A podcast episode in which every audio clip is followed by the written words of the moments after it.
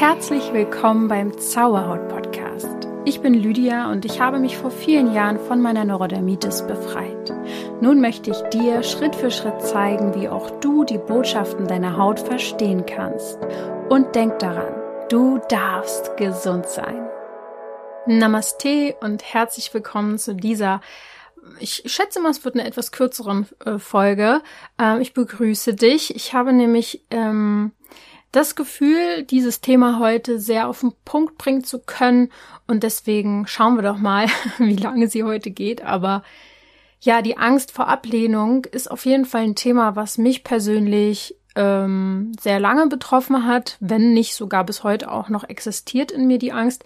Aber ich kann mich auf jeden Fall sehr identifizieren damit und ähm, ich habe so lange, so viele Jahre, so dolle Angst vor Ablehnung gehabt, dass ich mich äh, dass ich so viel Energie darin gesetzt habe, so zu sein, wie andere mich haben wollen, weil ich so sehr Angst hatte vor Ablehnung. Und ich glaube, wir kennen das alle mehr oder weniger. Vielleicht kennst du es auch, weil du eben Hautbeschwerden hast. Es kann aber auch alles andere sein, was uns diese Angst ähm, auslöst, ganz klar. Äh, sie ist auf jeden Fall allgegenwärtig und ich denke, es sind viele Menschen betroffen. Deswegen spreche ich heute genau darüber, über die Angst vor Ablehnung, wieso Verletzlichkeit der Schlüssel zum Glück ist, wie du dein Selbstwertgefühl stärken kannst, was Scham mit der ganzen Sache, also mit der Angst vor Ablehnung zu tun hat und wie du die Angst vor Ablehnung dann überwindest und in die wahrhaftige Verbundenheit kommst. Ja, das ist es ja irgendwie eigentlich, was wir uns wünschen, oder? Das so das Gegenteil von Ablehnung ist ja eigentlich wahre, echte Verbundenheit. Und was mit dieser wahren Verbundenheit wirklich zusammenhängt, dazu möchte ich jetzt kommen. Also Angst vor Ablehnung, ähm, bevor wir dahin kommen, muss ich so einen kleinen Umweg gehen und über das Selbstwertgefühl sprechen, was wirklich wichtig ist, dass wir das einmal vorher ansprechen. Und ähm, da möchte ich mich wieder auf Brene Brown beziehen. Habe ich ja jetzt schon ein paar Mal in diesem Podcast gemacht. Eine Forscherin, die das ganze Thema der Verletzlichkeit über Jahre, Jahrzehnte erforscht hat und wirklich tolle Talks und auch Dokumentationen mittlerweile hat. Ähm, und sie sagt, es gibt Unterschiede. Sie hat das halt wirklich super viele Forschungen dazu gemacht. Es gibt einen Unterschied zwischen den Menschen, die ein wahres Selbstgefühl, Selbstwertgefühl haben und Menschen, die immer denken, sie sind nicht gut genug. Und ja, der Unterschied ist, dass die Menschen, die ein Selbstwertgefühl haben, ein starkes, tatsächlich denken, sie sind es wert, geliebt zu werden und sie sind es wert, dazuzugehören. Das ist der einzige Unterschied. Ist jetzt vielleicht erstmal äh, naheliegend, aber wir gehen mal tiefer rein. Menschen mit einem Selbstwertgefühl. Ähm, wie kann man sich die vorstellen? Weil wenn wir jetzt äh, davon ausgehen, dass du und ich vielleicht noch innerlich eher uns mit jemandem identifizieren, also bei mir ist es mittlerweile zum Glück nicht mehr so, aber früher auf jeden Fall, der es eben nicht wert ist, geliebt zu werden. Aus welchen Gründen auch immer, weil wir zu dick, zu dünn, zu äh, trockene Haut haben, zu irgendwas sind, ne? Also, schauen wir uns doch mal an, was Menschen mit Selbstwertgefühl tun, wie sie leben, wie sie handeln, wie sie fühlen, weil daran können wir uns orientieren.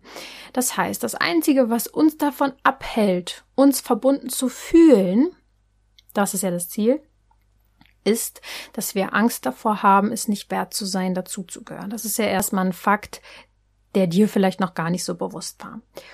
Und Menschen, die eben einen hohen Selbstwert haben, sind sehr mutig, sind mutige Menschen und wenn du jetzt schon denkst, na toll, bin ich nicht, glaub mir, du kannst es werden.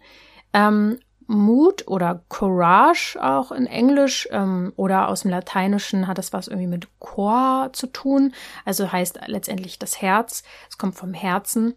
Ähm, und unser Herz, also ich weiß, dass wir hier sehr viele Herzensmenschen sind. Von daher weiß ich, dass du mutig sein kannst. Sehr, sehr, sehr, sehr, sehr stark denke ich das und glaube daran.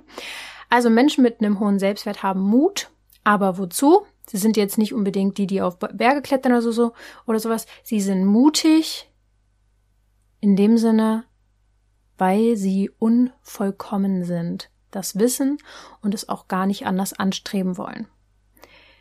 Also diese Menschen nehmen das komplett an, unvollkommen zu sein.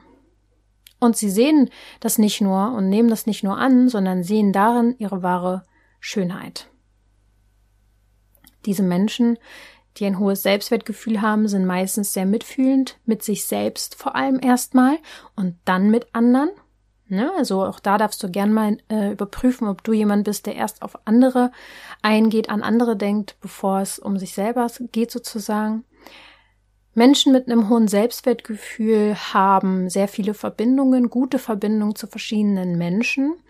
Das heißt, ähm, was ich mit wahrer Verbindung meine, ist eine authentische. Das heißt, ähm, es geht ja logischerweise nur über Authentizität, dass man auch wirklich gute Verbindungen äh, zu Menschen haben kann. Das heißt, man muss loslassen, zu sein, wenn man denkt, sein zu müssen.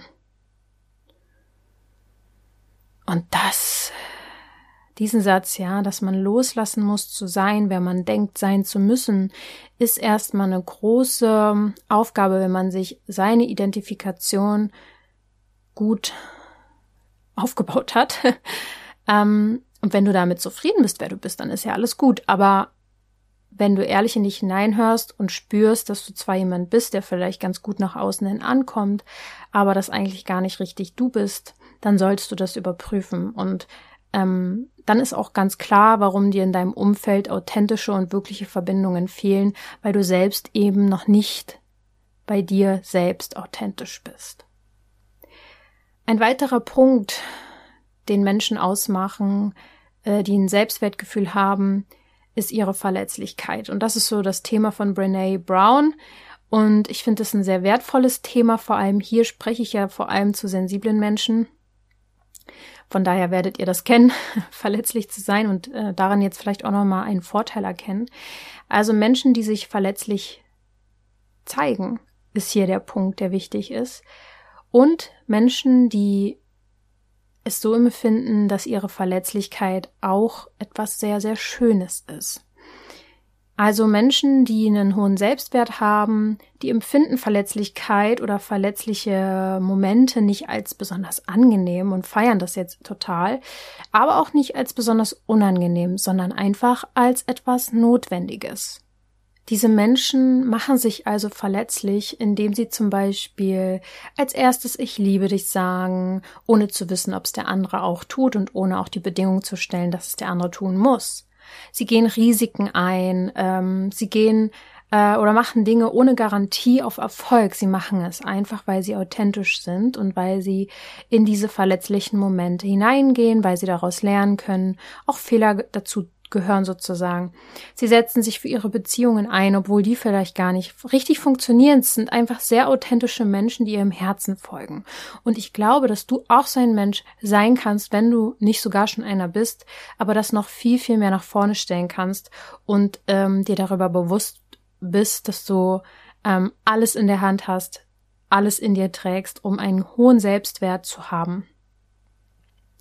Was Menschen auch ähm, anstreben, wenn wir jetzt über Angst vor Ablehnung sprechen, ist ja eigentlich, dass wir uns wünschen, aus vollstem Herzen leben zu können.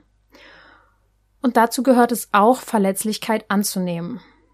Denn überlegen wir doch einfach einmal, schau mal in dein Umfeld, so viele Menschen betäuben sich jeden Tag.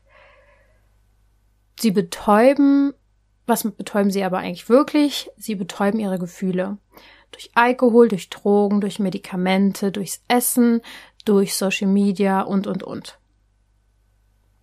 Ich finde, wir sind auf dem besten Wege dahin, in eine gute Richtung zu gehen, aber ein großer Teil unserer Gesellschaft ist extrem ungesund. Und ähm, sie merken es noch nicht mal und sie wollen es auch nicht ändern. Das Ding ist nur, wenn dir auffällt, dass irgendwas nicht stimmt, könnte es sein, dass du dich auch betäubst, aber ähm, vielleicht aus den falschen Intentionen heraus, vielleicht auch um normal zu sein, einfach weil es alle machen. Aber wenn du ein, ein, ein Leben führen möchtest, wo viele Gefühle, also die guten Gefühle, die aus vollstem Herzen dabei sind, dann musst du wissen, dass äh, diese ganze Betäubungsgeschichte nicht selektiv funktioniert. Du kannst nicht nur schlechte Gefühle betäuben, wenn es dir gerade schlecht geht.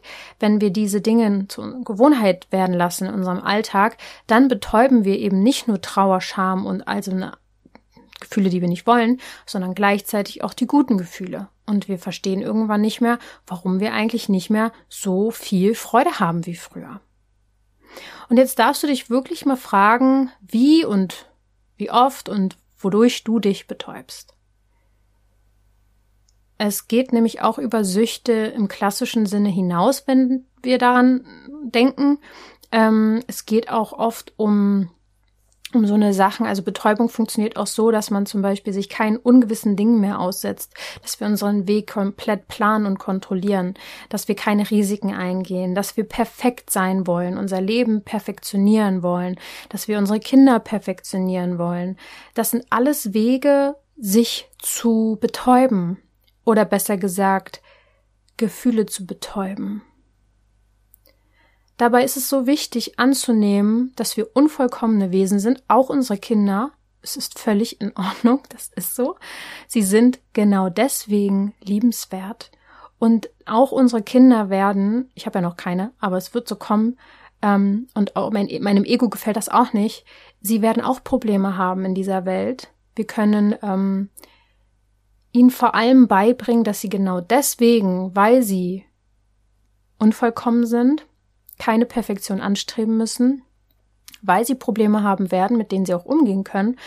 Genau deswegen gehören sie dazu und genau deswegen sind sie es wert, geliebt zu werden. Einfach für das, was sie sind, ohne irgendwas geleistet zu haben in dem Moment, ja, einfach bedingungslos. Und an dieser Stelle muss ich einfach nochmal sagen, Leute, wir kommen nicht drum rum zu fühlen. Wenn du immer noch versucht hast, drumrum zu kommen und vielleicht schon viel von mir gehört hast, viel konsumiert hast, dich betäuben lassen hast von meinen Worten, aber selber nicht in die Umsetzung, in die Verletzlichkeit gegangen bist, dich wirklich mal vielleicht durch den Chakrenkurs, durch Programme, durch Kurse, durch Einzelsessions wirklich mit deinen Gefühlen beschäftigt hast, dann wirst du es immer nur noch vor dir weiter herschieben, wahrhaftig aus dem vollen Herzen leben zu können. Denn ähm, ja, sich verletzlich zu machen bedeutet natürlich auch, in seine Themen reinzugehen, die man verdrängt, sie durchzufühlen, Gefühle zu fühlen, die man lange nicht fühlen wollte. Aber dadurch können dann halt eben auch die anderen guten Gefühle wieder mehr zum Vorschein kommen. Dann kannst du aus vollstem Herzen lieben, du kannst im nächsten Moment aber auch aus vollstem Herzen traurig sein. Es ist aber nicht mehr diese Trauer, die uns den ganzen Alltag so unzufrieden machen, macht, sondern eine, eine Wahrhaftigkeit einfach. Du kannst endlich mal leben und brauchst nicht für alles einen Plan oder eine Garantie. Du kommst dadurch mehr ins Vertrauen, in die Dankbarkeit und betäubst eben nicht mehr diese schlechten Gefühle und somit eben auch nicht mehr die guten Gefühle. Also Angst vor Ablehnung, wie du jetzt rausgehört hast, hat sehr, sehr viel damit zu tun, sich verletzlich zu machen. Oder besser gesagt, die Angst vor Ablehnung hat ja dann eher damit zu tun, dass wir Angst davor haben, uns verletzlich zu machen und uns auch authentisch zu zeigen. Jetzt ist nur die Frage, ob du in dieser Angst vor Ablehnung bleiben möchtest oder eben dein Herz anfängst mal langsam zu öffnen. Auch bei mir ist es so, muss ich ganz ehrlich sagen, ich war sehr, sehr lange, gut 20 Jahre dabei, ähm, unter dem Radar zu bleiben. Ich wollte nicht gesehen werden, ich wollte nicht gehört werden im Sinne von, ich dachte auch nicht, dass ich groß was zu sagen habe. Ich wollte einfach nicht groß ähm, auffallen. Vor allem auch in meiner Familie so ähm, Großeltern und so weiter, denen war es auch immer extrem wichtig, was andere denken, sagen, was könnten die Nachbarn und sowas denken. Also das ist schon so ein großes, großes Thema. Und tatsächlich habe ich wahrscheinlich mit eins der größten Verletzlichkeiten ähm, der letzten Jahre war für mich halt mit Zauberhaut rauszugehen, würde ich so sagen. Denn ich mache mich dadurch natürlich auch angreifbar. Äh, unter anderem könnte man so meinen. Ja, es ist auf jeden Fall eine, wie sagt man denn? Plattform, die jeder sehen kann, wenn er möchte. Und wenn jemand Fehler äh, bei mir finden möchte, kann er die ganz sicher finden, ne? Also ganz klar. Und selbst wenn ich Kritik bekomme, und es ist selten der Fall, aber letztens erst ähm, war da schon doch irgendwie ein bisschen was Härteres dabei, ähm, muss auch ich mich immer noch daran erinnern, dass es in meinem Leben und generell im Leben eigentlich nie um Kritiker geht. Zeigt mir einen Film, eine Doku, einen tollen, ähm, bekannten Menschen, der Kritiker war. Come on. Es geht um die Leute, die eben in Anführungsstrichen sich hingestellt haben, auf die Bühne gegangen sind oder ein Buch geschrieben haben oder was weiß ich, die sich verletzlich gemacht haben. Und deswegen, ähm, das ist so eine Sache, die muss man sich vielleicht merken, dass das auch dazu gehört, wenn man sich zeigt, dass natürlich Menschen auch Kritik dann üben können. Aber die Frage ist, wenn dein Leben, also du Regisseur deines eigenen Lebens bist, ja, wem von den beiden Figuren du jetzt mehr Aufmerksamkeit schenkst, dem Kritiker oder dem, der sich was traut. Und ja, Verletzlichkeit ähm, hat damit auch viel zu tun. Man macht sich verletzlich, wenn man seine Meinung sagt, wenn man eine Meinung sagt, die auch gegen eine große, also große Masse an Menschen vielleicht auch noch geht. Also es ist ja nicht die Norm, was ich so erzähle. Und ähm, stellt euch jetzt aber mal vor, ich würde das als meine Schwäche sehen, also dass ich diese Verletzlichkeit als Schwäche sehen würde, dass ich kein Risiko eingegangen wäre und das alles dieses ganze Projekt nicht gemacht hätte. Dann wäre, also ich hätte, ich habe ja mittlerweile wirklich, muss man mal so sagen, sehr, sehr vielen Menschen geholfen. Auch wenn für mich das eine Selbstverständlichkeit ist, ist es mir jetzt bei der Recherche für diese Folge nochmal aufgefallen, hätte ich das nicht gemacht.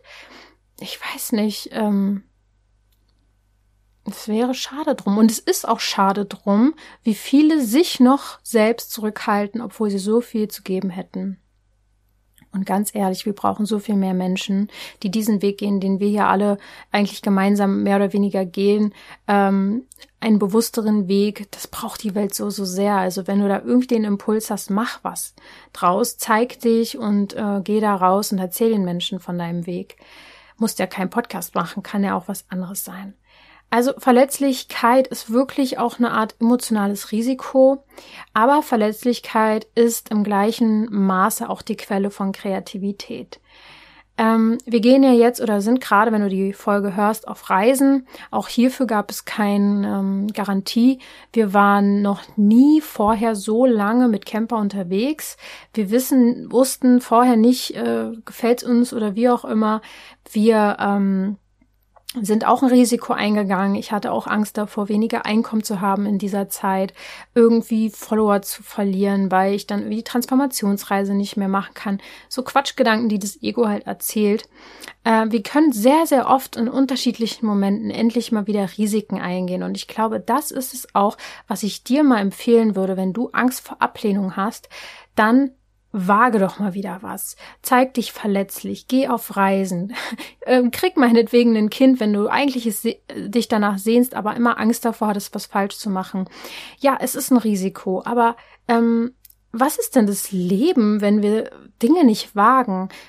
Verfolg deine Ziele, mach dich selbstständig, wander aus, geh eine Beziehung ein. Auch das kann für Menschen eine große, große Hürde sein, weil man sich verletzlich zeigen muss, um wahre Beziehungen führen zu können. Warte nicht auf irgendeine Garantie. Niemand kann dir sagen, ob das, was du dann machst, das ist, wie du es dir vorgestellt hast, aber immerhin lebst du. ja. Und äh, zu guter Letzt möchte ich noch etwas über Scham sagen, denn Scham hängt sehr, sehr eng mit dieser Angst vor Ablehnung zusammen. Und äh, Angst ist letztendlich, Quatsch, Scham ist letztendlich die Angst vor dem Getrenntsein. Das ist ein interessanter Punkt. Angst vor dem Getrenntsein also letztendlich Angst vor Ablehnung.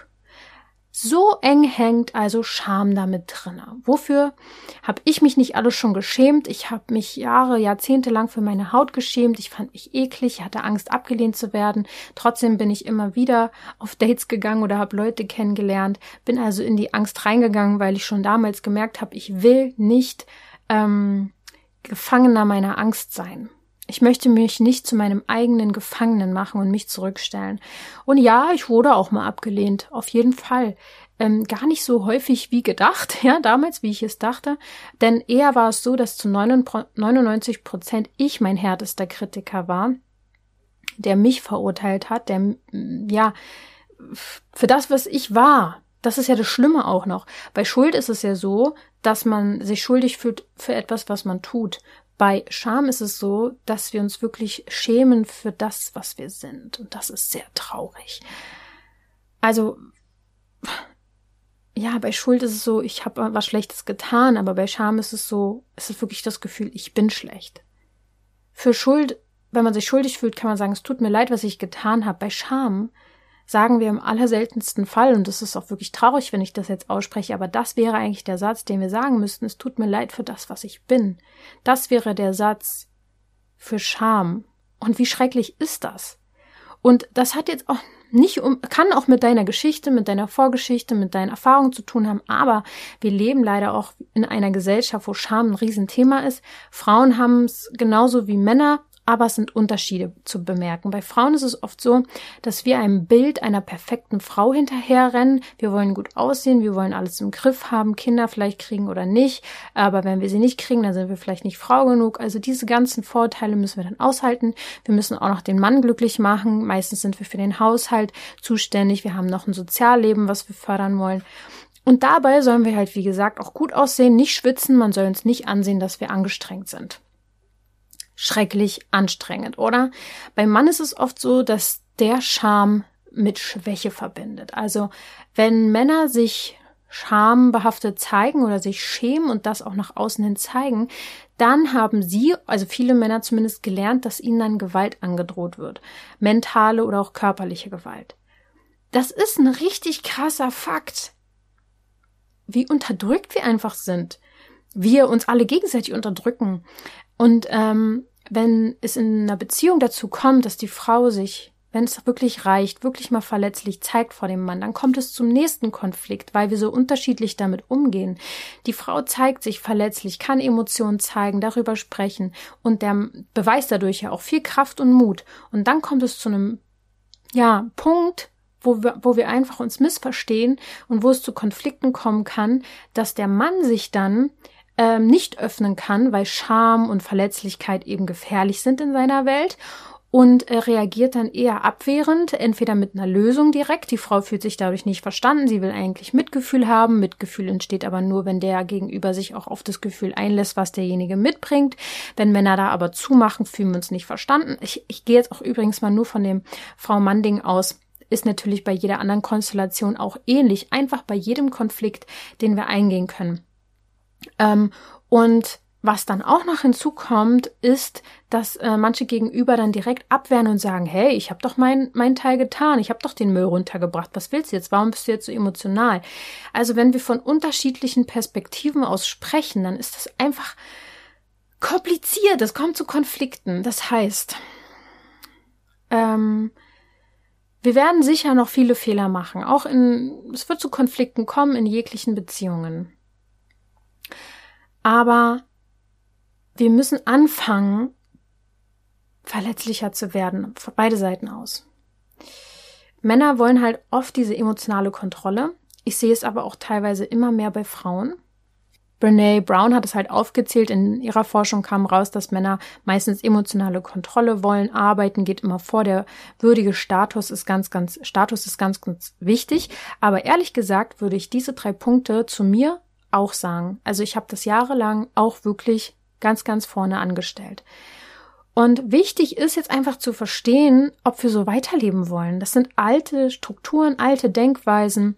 Und um Scham in der Gesellschaft entgegenzuwirken, ist es einfach wichtig, dass ähm, wir uns mehr entgegenkommen, dass wir uns verletzlicher zeigen, dass wir ähm, alle verstehen, dass wir alle Schamseiten haben und uns für irgendwas schämen. Ist auch eine Emotion, die berechtigt ist, weil nur dadurch eine Zugehörigkeit und Zusammenleben funktionieren kann auf einer gewissen Art und Weise. Nur unsere Dinge, warum wir uns schämen, sind irgendwie komplett, äh, komplett unsinnig geworden, ja. Klar, um dass wir jetzt nichts Schlechtes machen, uns nichts gegenseitig antun oder ähm, geizig sind oder einen schlechten Umgang haben, ist Scham gut. Das ist ein natürliches Gefühl, dass Menschen sich integrieren und zusammen gut leben können. Aber eben, ne, nur um jetzt irgendwie toll arbeiten zu können gut auszusehen und sich dafür zu stehen, wenn man das nicht erreichen kann, das ist ja völliger Quatsch. Also jeder hat seine Strategien, drum herum zu kommen, Scham zu fühlen, aber letztendlich gehört es dazu, um auch ja verletzlicher zu werden. Und äh, wenn wir Angst vor Ablehnung haben, hast du jetzt eigentlich die Wahl. Zum Abschluss möchte ich dir noch mal kurz sagen, dass du selbst entscheidest, ob du dich dieser Angst vor Ablehnung hingibst, ob du ein Leben in Gefangenschaft führen möchtest für dich selbst. Du hältst dein Potenzial zurück, machst dich klein glaubst der Angst vor Ablehnung, anstatt ein Risiko einzugehen und dich mal zu öffnen? Ich denke, es wird kein Ritter auf dem weißen Ross kommen, der dich erkennt, deinen Wert erkennt, ohne dass du es selber tust. Und ja, es gibt die Menschen, die deinen Wert erkennen. Es gibt auch Menschen, die dir das schon gezeigt und erzählt haben, aber du hast ihnen dann meistens nicht geglaubt. Oder es hat mit deinem inneren Gefühl nicht viel gemacht, nicht viel bewegt, leider. Wenn du aus vollstem Herzen leben möchtest, gehört es natürlich dazu, auch in eine gute Verbundenheit zu kommen. Dazu brauchst du Verletzlichkeit, die musst du akzeptieren und annehmen und leben. Eine wahre Verbindung kann man nur eingehen, wenn man sich verletzlich zeigt.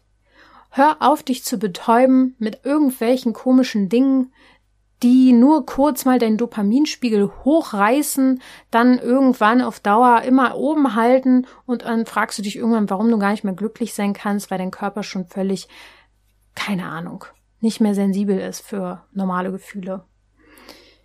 Und ich meine auch, was ähm, ist es denn für ein Leben, wenn wir nicht mehr fühlen wollen? Wenn wir nur noch konsumieren und uns irgendwie hingeben und also im Sinne von abrackern und funktionieren. Fang an, in, ja, da vielleicht auch diese verdrängten Anteile in dir anzunehmen. Dann nimmst du dich nämlich auch schon mal nach und nach mehr an. Ne, arbeite mit dir im Unterbewusstsein und so weiter, das, was ich immer sage.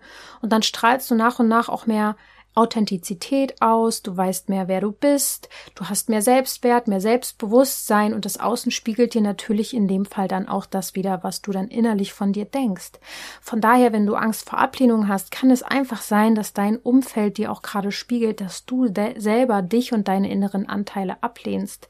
Und von daher hoffe ich, konnte ich dir jetzt einfach mal ein neues Bild vermitteln zu dem Thema Angst vor Ablehnung ich hoffe, dass du einen Weg findest, dein Selbstwertgefühl zu steigern und wünsche dir dabei viel Freude, denn das ist das Leben.